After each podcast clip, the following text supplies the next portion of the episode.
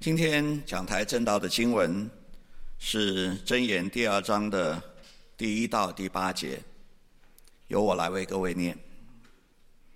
我儿，你若领受我的言语，存记我的命令，侧耳听智慧，专心求聪明，呼求明哲，扬声求聪明，寻找他如寻找银子，搜求他。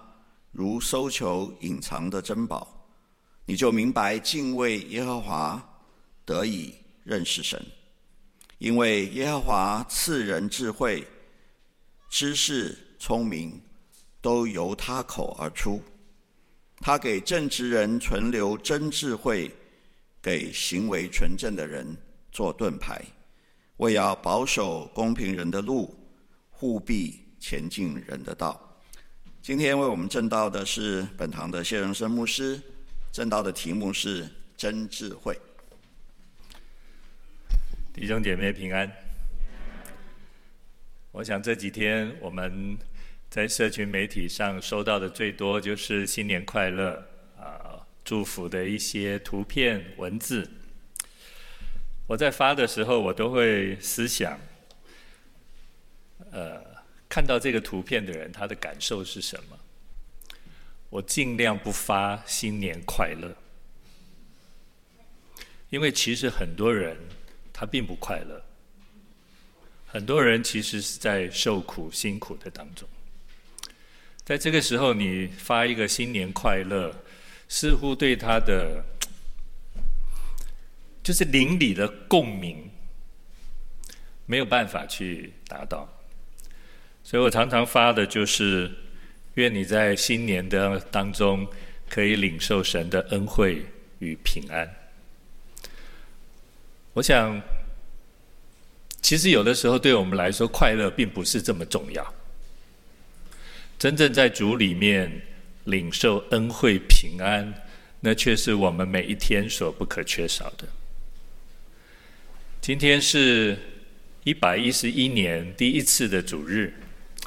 愿我们在新的一年当中也彼此祝福，在基督里面有恩惠，有平安。圣经当中从来都是祝福人在主里面是有满足的喜乐。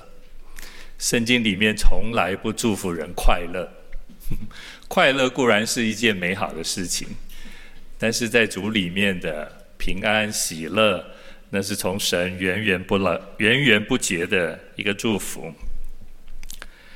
去年教会的主日讲台，我们走过了创世纪，也走过了罗马书。去年我们的年度主题是深知所信。我们跟着教会的进度，我想多少在我们在属灵上面，对我们所认识的耶稣基督。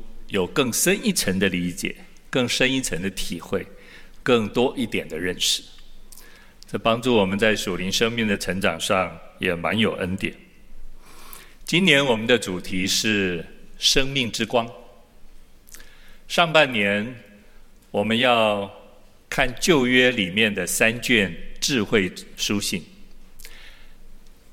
前两个月我们会看箴言，然后再来有三个。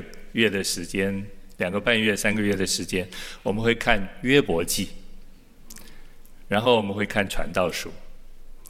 所以两卷诗歌，诗篇跟雅歌，我们不会看。下半年我们看约翰福音。愿上帝带领我们这一年在生命之光当中，因着有耶稣基督来回应我们生命当中。当有的智慧。我岳父今年九十岁了，身体非常的健朗。常常我到岳父家里，就看到他坐在书桌前面写毛笔。因为坐的太多，所以他的腰常常会痛。我们就跟他说：“你就不要一坐坐这么久。”他坐在书桌前做什么呢？他用他自己的字体。他没有学过书法，用他自己的字体，一直在写他的从小就学习的劝世文。他把它写好了以后，就会，我们就觉得啊，这个很好啊。之前他写了一些，我们就跟他要来留作纪念。我摘录了他几写的几句劝世文哈，他是用台语念的，对不起，我不会用台语念，所以我只好呃用国语来念哈。他写说：做事须循天理，出言要顺人心。岂能尽如人意？但求不愧我心。休与小人为仇，小人自有对头。忍得一时之气，免得百日之忧。择其善者而从，其不善者改之。家丑不可外外传。流言切莫轻信。我想，这个这一类的劝世文，对许许多多人来说，其实是他们为人处事的一种哲学。无论你做得到或做不到，这一类的劝世文，其实已经流传在我们的坊间，流传在人的心中。我们很盼望，这是我们。是呃呃，立身处世、为人处事的一种一种态度。这种劝世文其实就是一种箴言性的表达。箴言是什么意思？其实就是简短扼要的言论。简短扼要的言论，箴言这两个字的意思就是简短扼要的言论。言简意赅，寓意深长，用非常精炼和直接的话语去传达生命体验的信息。其实我们知道，自古以来，像这一类的至理名言，在岁月的累积下来，它其实是一种人类文明的一种精粹、一种精华，是生活上。经验上、智慧上面的一种精华。可是这一类的文辞箴言太多，你把这一类的箴言放在一起，你好好的去推敲，你仔细的去思想，虽然是非常精要的劝世文学，也常常能够引发我们内心的共鸣。可是你发现，这些劝世文学都是人本角度出发的，从个人的眼光角度出发的。在坊间流传的这些劝世文学，跟我们从圣经里面所看到的箴言，其实有非常大的不同，甚至连实践的方式都很不一样。今年我们虽然不讲诗篇，但是我们知道诗篇充满了敬拜。诗篇其实是教导我们如何去过一个讨神喜悦的敬拜生活。但是你如果看箴言呢，你会发现它其实是一本非常伟大又非常实用的生活智慧文学。它很实用。我不是说圣经里面其他的经文不实用。诗篇里面的敬拜，诗篇里面的祷告，其实也非常实用的。只不过箴言里面所传递的信息，似乎跟我们平常生活更有密切的关联。无论你说婚姻，你说家庭，你说亲子的关系，我们怎么样看人际关系，我们怎么样看自身所有的财富，其实箴言都有触碰到。给我们一种新的思维、新的眼光。不同的人去数箴言里面到底有多少句，可能会有不同的答案。我这里有一个数字，他算了箴言，总共有九百一十七句。一章一节，开宗明义就告诉我们以色列王大卫儿子所罗门的箴言。你从一章一节，你会领受到哦，这整个箴言好像是所罗门王写的。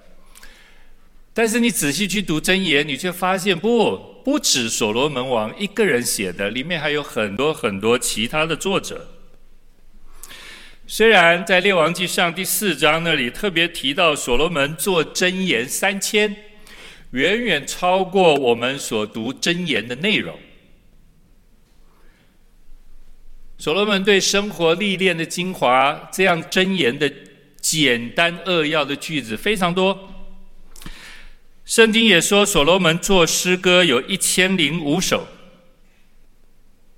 所以显然，今天我们所读的箴言只是部分所罗门的作品，部分呢，部分。而所罗门主要的著作在第十章到第二十四章，不是整篇整卷箴言都是所罗门的作品。圣经学者告诉我们，从二十五章到二十九章，这是西西家王的时代，那个时候的箴言作品。不管是西西家王写的，或者是西西家王请人去编纂的，二十五到二十九章是西西家王时代的作品。前面的一到九章，那是所谓智慧人所编纂的，可能已经流传在坊间，而特别有人去把它收集来。编转成书，一到九章是智慧人写的。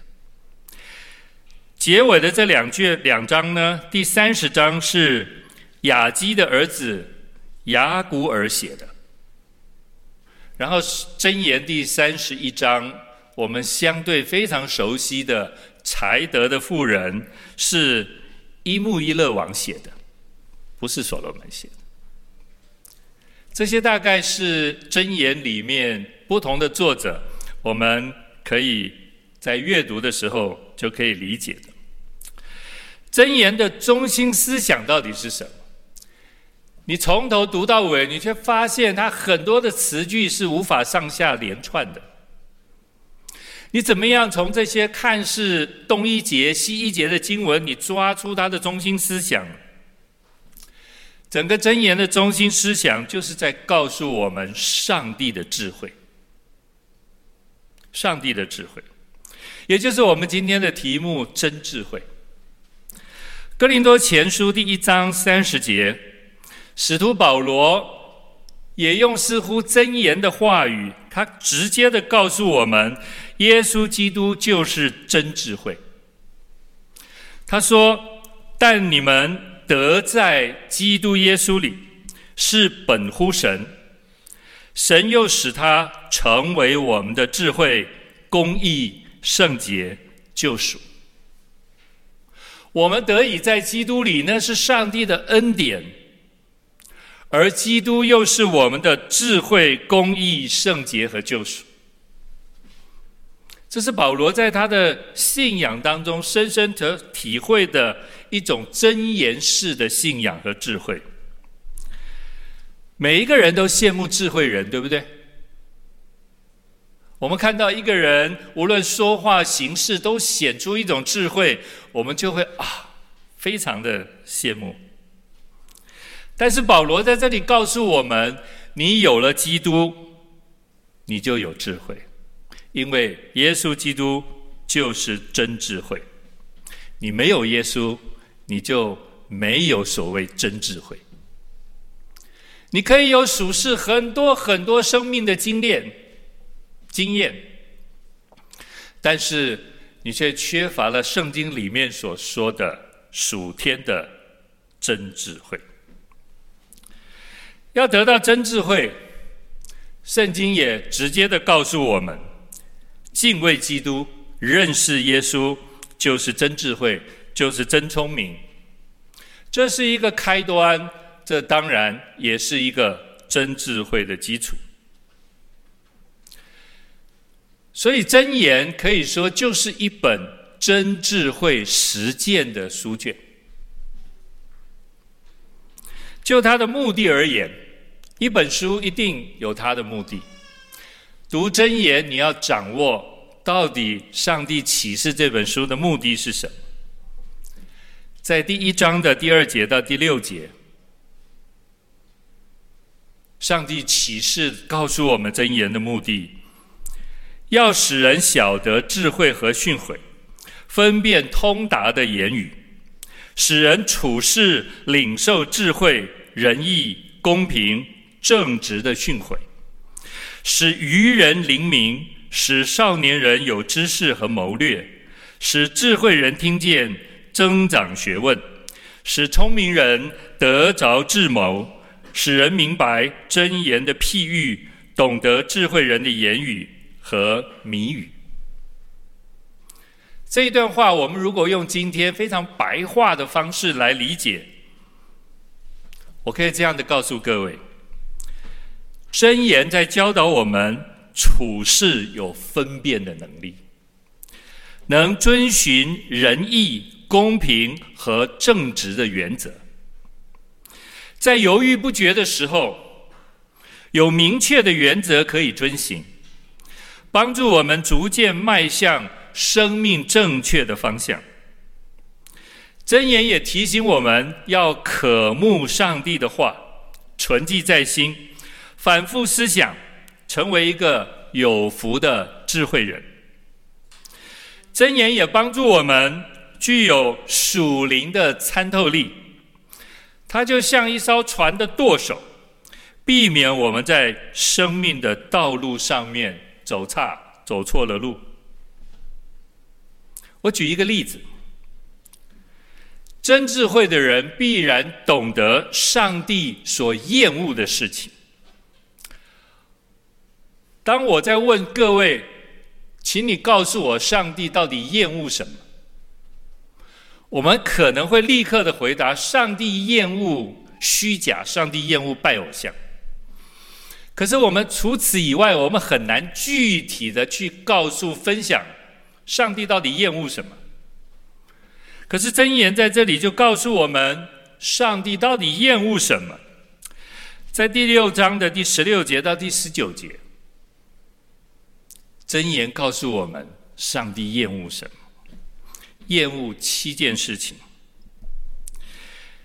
箴言说，耶和华所恨恶的有六样，连他心里所憎恶的共有七样，就是高傲的眼、撒谎的舌、流无辜人血的手、图谋恶计的心、飞跑行恶的脚、图谎言的假见证。并弟兄中分分散、布散纷争的人，在弟兄中布散纷争的人，这是箴言很浓缩的告诉我们，上帝厌恶什么。我们读了以后就非常清楚，这是上帝所厌恶的。我们不需要对这些内容有太多的解释，因为你读了你就清楚，读了你就明白。还有，我们读真言，你要读到永生神儿子的启示，有吗，弟兄姐妹？在真言里面有启示神的儿子吗？在真言里面有写到耶稣基督吗？你读了你就明白。在真言的第八章二十二到二十六节，我读给各位听，各位你放在心里面思想。箴言第八章二十二到二十六节，在耶和华造化的起头，在太初创造万有之先，就有了我。从亘古，从太初，未有世界以前，我已被立。没有深渊，没有大水的泉源，我已生出。大山未曾奠定。小山未成未有之先，我已生出。耶和华还没有创造大地和田野，并世上的土质，我已出生。各位，在这段经文里面，他不断的在重复“我已生出”，这是智慧。在一切世界受造之前。真智慧已经存在，而箴言里面很喜欢把真智慧拟人化，把真智慧拟人化。其实我们读箴言，你要读到真智慧，其实在拟人化的解释里面，它指的就是耶稣基督。在世界一切创造之先，我已生出。各位，你读这段话，会不会觉得好像约翰福音的第一章？太初有道，道与神同在，道就是神。虽然表述的方式，但是所传达的真理意义是一样的。在未来两个月当中，我们要透过箴言，在我们生活的方方面面来学习真智慧。求上帝也帮助我们在顺服神的律法原则里面，在效法耶稣基督生命的榜样里面，我们可以在生活的各个层面去展现。真智慧的恩典，我要再强调一次：我们读箴言这一卷书，绝对不是成功神学，不是告诉你怎么做可以成功，可以更富有，不是。箴言在这里虽然有很多的对我们身心的修为有帮助，但是箴言也不是修身格言。你不要把它当做座右铭写下来，放在你书桌或者放在你的书房上面，当做你努力的标杆。不，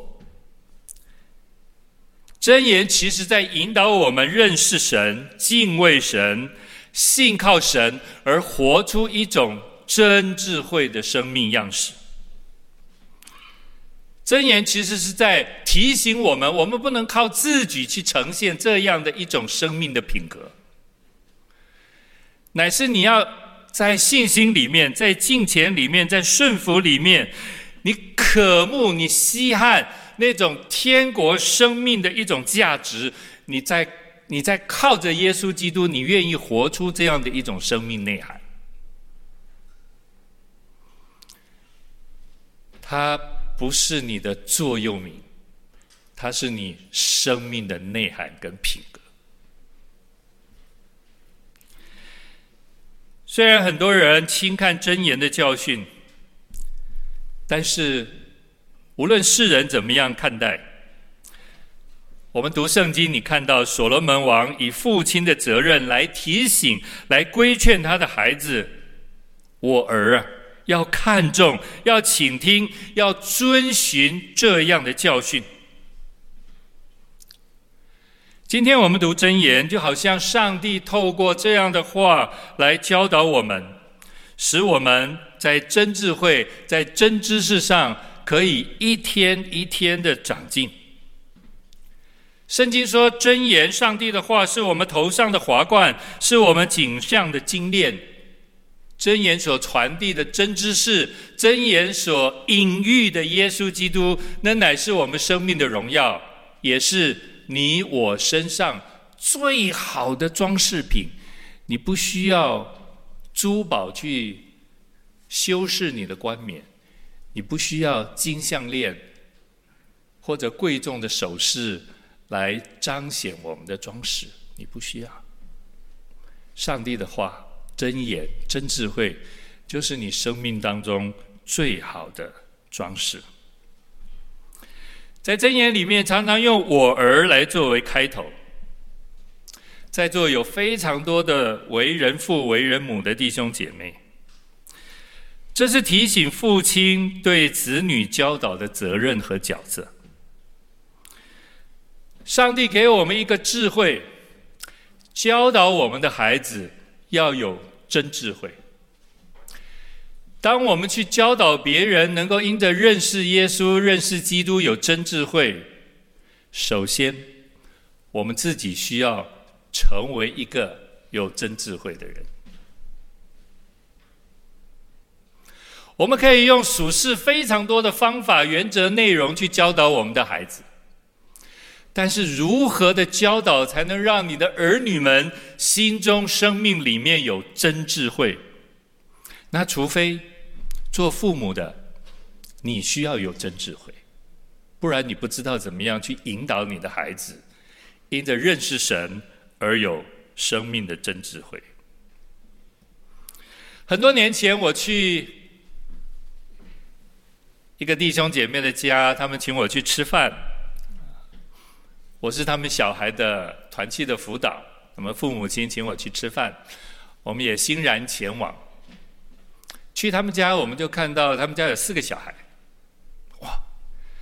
父母亲把每一个小孩都分配了他们在他们的年龄可以承担的家务，所以你看到这个这个家庭的每一个小孩，其实他们都非非常深入的参与在。家庭的工作里面，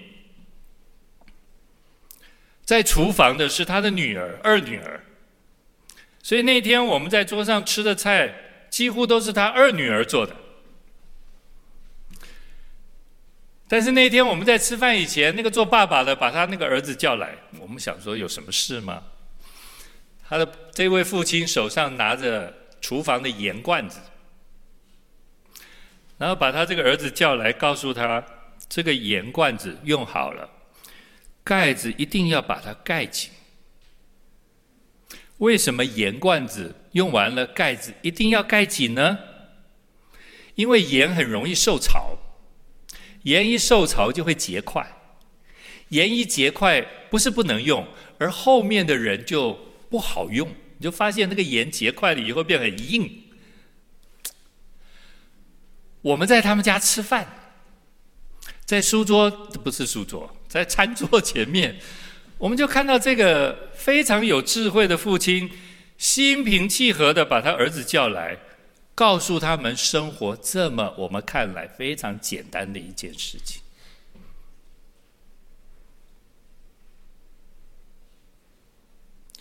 如果这位父亲他的心里、他的生命里面没有真智慧，我想，多半的家庭哈，包括我自己原生家庭的家庭，就是，荣生，你怎么那个盐罐子用完了，盖子又没有盖好？我已经跟你讲了多少次了，盐罐子用完了，盖子要盖好。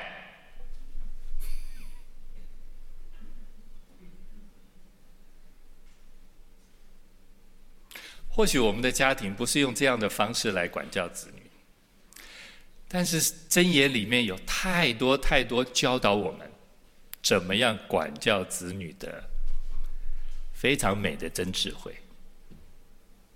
或许现在我们的孩子已经大了，不需要我们天天在他们的身边这样的去叮咛、去责备、去教导、去帮助他们，但是。我们仍然要有真智慧。无论父母亲年纪多大，你孩子在你的眼中永远是孩子。求上帝给你真智慧。或许你今天已经是祖父祖母身份的人，对待你的儿女，对待你的孙子女，可能是用不同的态度跟方法。求上帝给你，也给我们。这样的智慧，弟兄姐妹，这个是真智慧在你生命当中表达的一种态度，它不是与生俱来的，但是上帝愿意把这样的真智慧赏赐给我们每一个人。在第二章的第一节到第四节，这里告诉我们你怎么样得着真智慧。圣经说：“你若想领受。”你就必须要存记，你要侧耳听，你要专心求，你要呼求，你要扬声的求，你要来寻找，你要来搜求。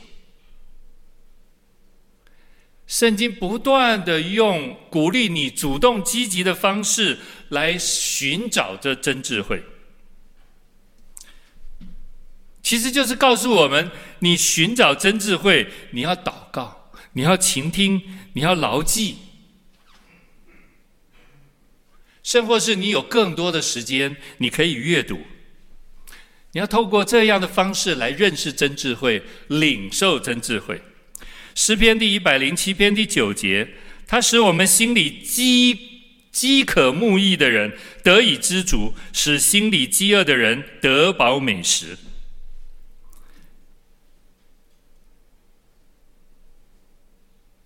当你中午吃得太饱的时候，在吃晚餐的时候，你一点食欲都没有。上帝让我们对神的话有这样饥渴和饥饿的一种态度，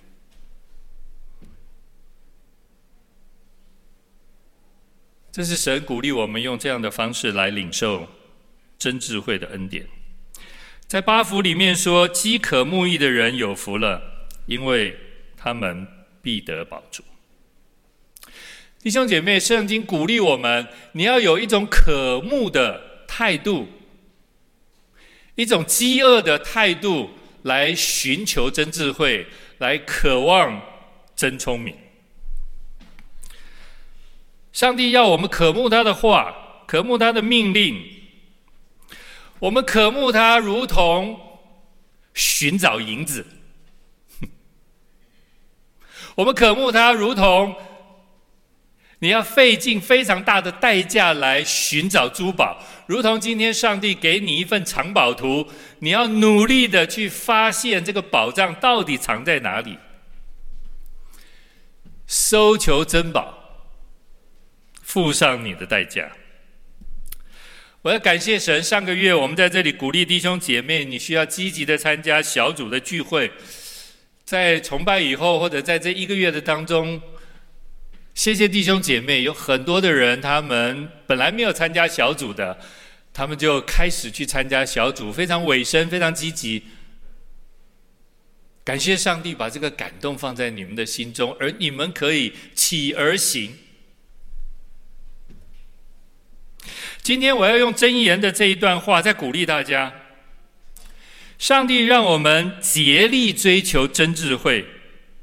他应许我们：你只要愿意花代价，你只要愿意竭力的去追求真智慧，你就能明白敬畏耶和华，得以认识神。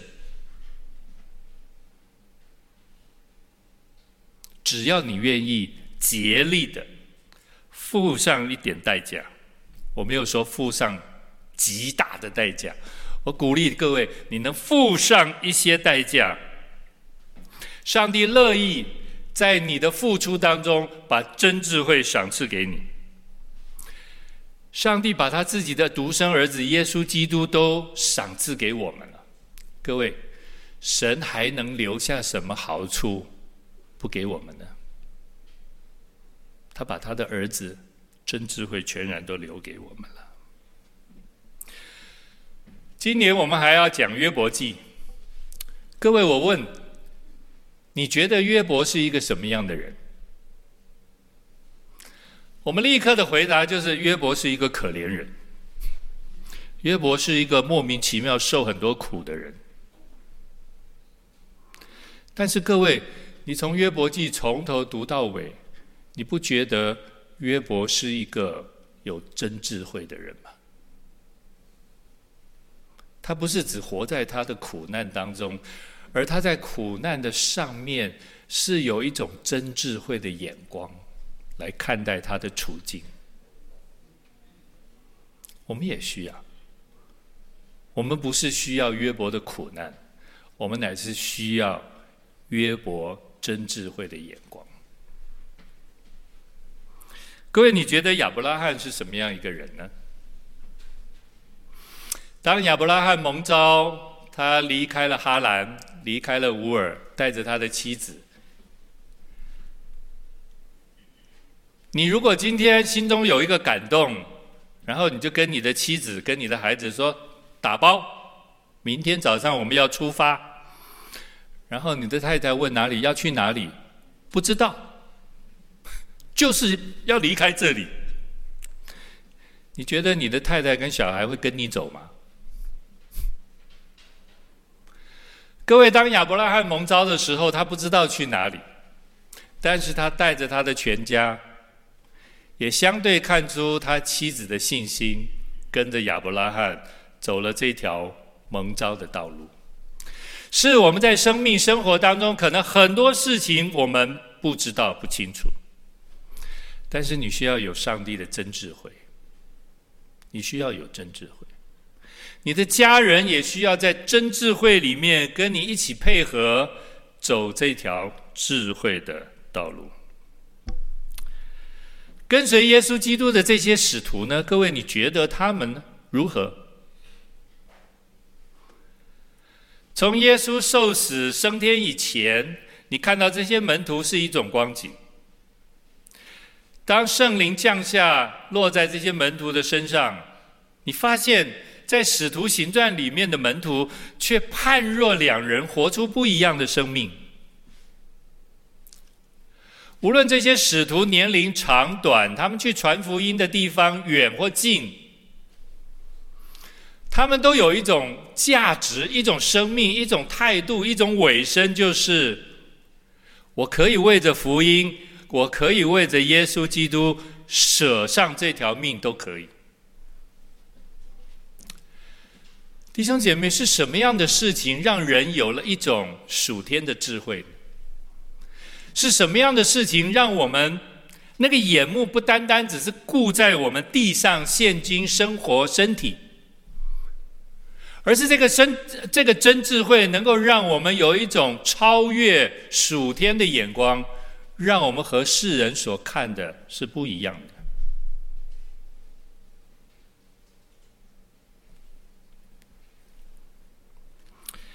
刚刚天行长老说。新友堂是一个看重上帝话语的教会，感谢神。无论我们在主日崇拜，或者是在各位的小组聚会里面传讲神的话，或者查考圣经，总是我们聚会当中不可少的。愿主帮助也激励各位，可以更深的去渴慕他的真理，更深的去领受真智慧。在每一次的崇拜和小组聚会之前，每一次的崇拜和小组聚会之前，我要请各位，你可以花一点时间，把今天讲到的信息的内容，把你们小组聚会查经的经文的内容，我要请你们花一点时间，先在家里面好好的预习。我想多数的弟兄姐妹。这也是我在服事当中的一个实际的经验。多数的弟兄姐妹没有在家里面预备，今天来了就是唱诗歌，来了就是听一篇信息，或者我们在小组聚会，今天要查经，其实我们在家里面连查经的预备都没有。弟兄姐妹，如果我们能够改变一种做法，今天主日是讲真言第一章、第二章。各位，你可不可以在主日之前就在家里面把真言第一章、第二章好好的读，甚至多读几遍，把你自己读真言第一章、第二章的心得写下来？这是你自己读经的领受。主日你在这里听讲台任何一个讲员传递的信息。存记在心，感谢神。你也可以思想，今天讲员所讲的信息的内容，跟我自己读圣经所领受的内容有什么是一样的，有什么是不同的？弟兄姐妹，你要得着这隐藏的珍宝，你要寻求它，如同寻求银子；你要挖掘它，如同挖掘宝藏一般。各位，我们是要付代价的。我鼓励弟兄姐妹，若我们这是一个看重上帝话语的教会，那不是只是在主日崇拜或者是在我们周间的聚会看重而已。我乃是多么的盼望弟兄姐妹，你个人是一个看重上帝话语的人，领受真智慧，需要在你的生活当中日积月累的去领受真智慧。我鼓励大家这样，不是我们要攀比、比较谁对圣经懂得多，不是，而是我盼望在这样操练属灵的追求过程里面，我们都可以领受一种恩典，就是我们越发有上帝赐给我们的真智慧，越发拥有，以致我们越能在生命当中、生活里面展现出跟世人不一样的智慧。使徒保罗说：“我将万事当作有损的，因为我以认识我主耶稣基督为至宝。我为他已经丢弃万事，看作粪土，为要得着基督。”这就是使徒保罗的真智慧。我们一起祷告，感谢上帝向我们启示真智慧。愿我们心中有更多的渴慕、饥饿，我们愿意来追求。饥渴慕义的人有福了，因为他们必得饱足。愿上帝恩待我每一位亲爱的弟兄姐妹，让我们在属天真智慧的追求里面，始终有这颗饥渴慕义的心。谢谢神把真智慧启示给我们。透过你的话，我们越发明白真智慧的恩典。愿你赐福在座每一位弟兄姐妹，让我们在每一天的生活里可以努力的追求，也在每一天的生活里可以实践真智慧的能力。谢谢你垂听我们的祷告，奉耶稣基督的圣名。阿门